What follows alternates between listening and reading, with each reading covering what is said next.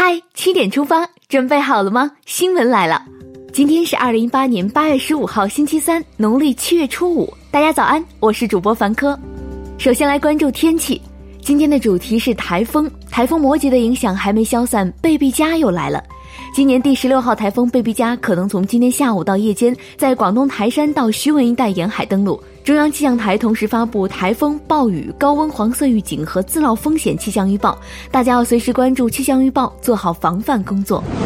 今天是日本宣布无条件投降七十三周年纪念日。早些时候，沈阳、北京、上海、南京四地抗战纪念馆举行追思先烈活动。七十三年在历史长河中只是弹指一挥间，但它昭示的真理让人铭记在心：正义必胜，和平必胜，人民必胜。当地时间十三号，美国总统特朗普签署二零一九财年国防授权法案，授权七千一百六十亿美元国防开支。昨天，我国国防部新闻发言人说，这个法案涉华内容充斥冷战思维，中国军队坚决反对。外交部发言人督促美方摒弃冷战思维和零和博弈理念。国台办发言人表态说，台湾问题事关中国主权和领土完整，坚决反对美国对台销售武器。中国于昨天就美国光伏保障措施和可再生能源补贴措施正式启动世贸组织争端解决程序。商务部发言人敦促美方采取切实行动，尊重世贸组织规则。我国经济发展情况怎么样？新披露的七月份主要宏观指标显示，中国经济在越来越复杂的国内外环境下，下半年开局良好，经济运行保持总体平稳。稳中求进，在合理区间内不断高质量发展。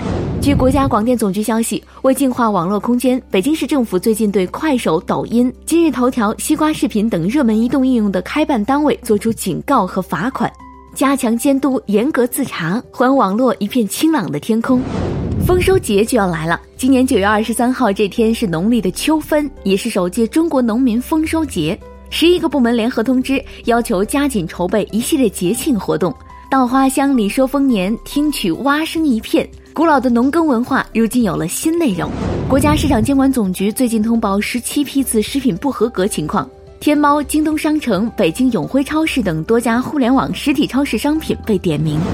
司法部就《民办教育促进法》实施条例公开征求意见，凡是在互联网上开展民办在线教育或培训，需要取得同级同类学历教育的办学许可和互联网经营许可。谁想在网上开课就能开课的日子就要结束了。现在关注总台独家消息：最近我国多地连续降雨，部分地区出现暴雨洪涝灾害。在风里雨里，一些充满正能量的身影默默行动，成为百姓安危最坚强的依靠。七月三十一号，四川省乐山市七里坪派出所民警与时间赛跑，冒雨紧急护送婴儿就医，为救治宝宝赢得了宝贵的时间。七月十七号，北京密云突降暴雨，致部分路段塌方，大批游客被困，消防员到场营救一百零三人。七月二十五号，黑龙江迎强降雨，中国铁路哈尔滨局集团公司争分夺秒抢修水害断道线路，是一个个陌生的身影拼尽全力，带给人民群众安全与希望。感谢这些新时代里最可爱的人，感人故事请戳页面链接。接下来了解一组资讯。当地时间八月十三号晚，国际灌牌委员会公布了二零一八年第五批世界灌溉工程遗产名录。中国的都江堰、灵渠、江喜堰和长渠四个项目全都申报成功。从都江堰到江西堰，从春秋战国到今天，劳动人民的智慧一直熠熠生辉。昨天，二零一八年雅加达亚运会男足小组赛 C 组的比赛继续进行，中国 U 二三男足六比零大胜东帝汶，祝国足越战越勇。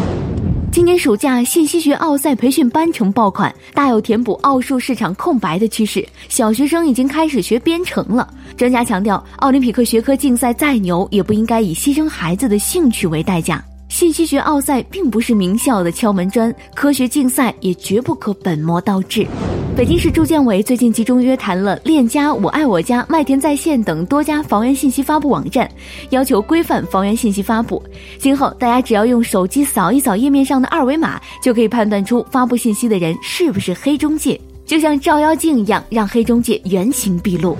上海市人民检察院昨天发布消息，对六二八福北路持刀杀人一案被告人黄一川以故意杀人罪提起公诉。不久前有媒体报道，四川安岳石窟造像的佛像被人用彩色油漆涂绘。四川省文物局回应说，被刷油漆的佛像是上世纪九十年代当地群众聘请工匠重绘的，已经派人去做调查。现实版我不是药神出现，肝癌患者翟一平帮病友代购救命药，面临牢狱之灾。今年七月二十五号，翟一平被上海警方刑拘，目前案件仍在侦查阶段。用互联网大病筹款平台筹来的救命钱，究竟该不该被收税费？河南省患病青年牵强通过放心帮平台众筹来的六万多元治疗费，被平台负责人索要百分之五的税款。这一事件在网上引发了热议，有网友认为收费让慈善变了味儿，但也有网友表示平台也需要生存。通过平台众筹是否应该收手续费？你怎么看呢？不过这里还是要提醒大家，个人发布求助信息还是要选择民政部指定的平台。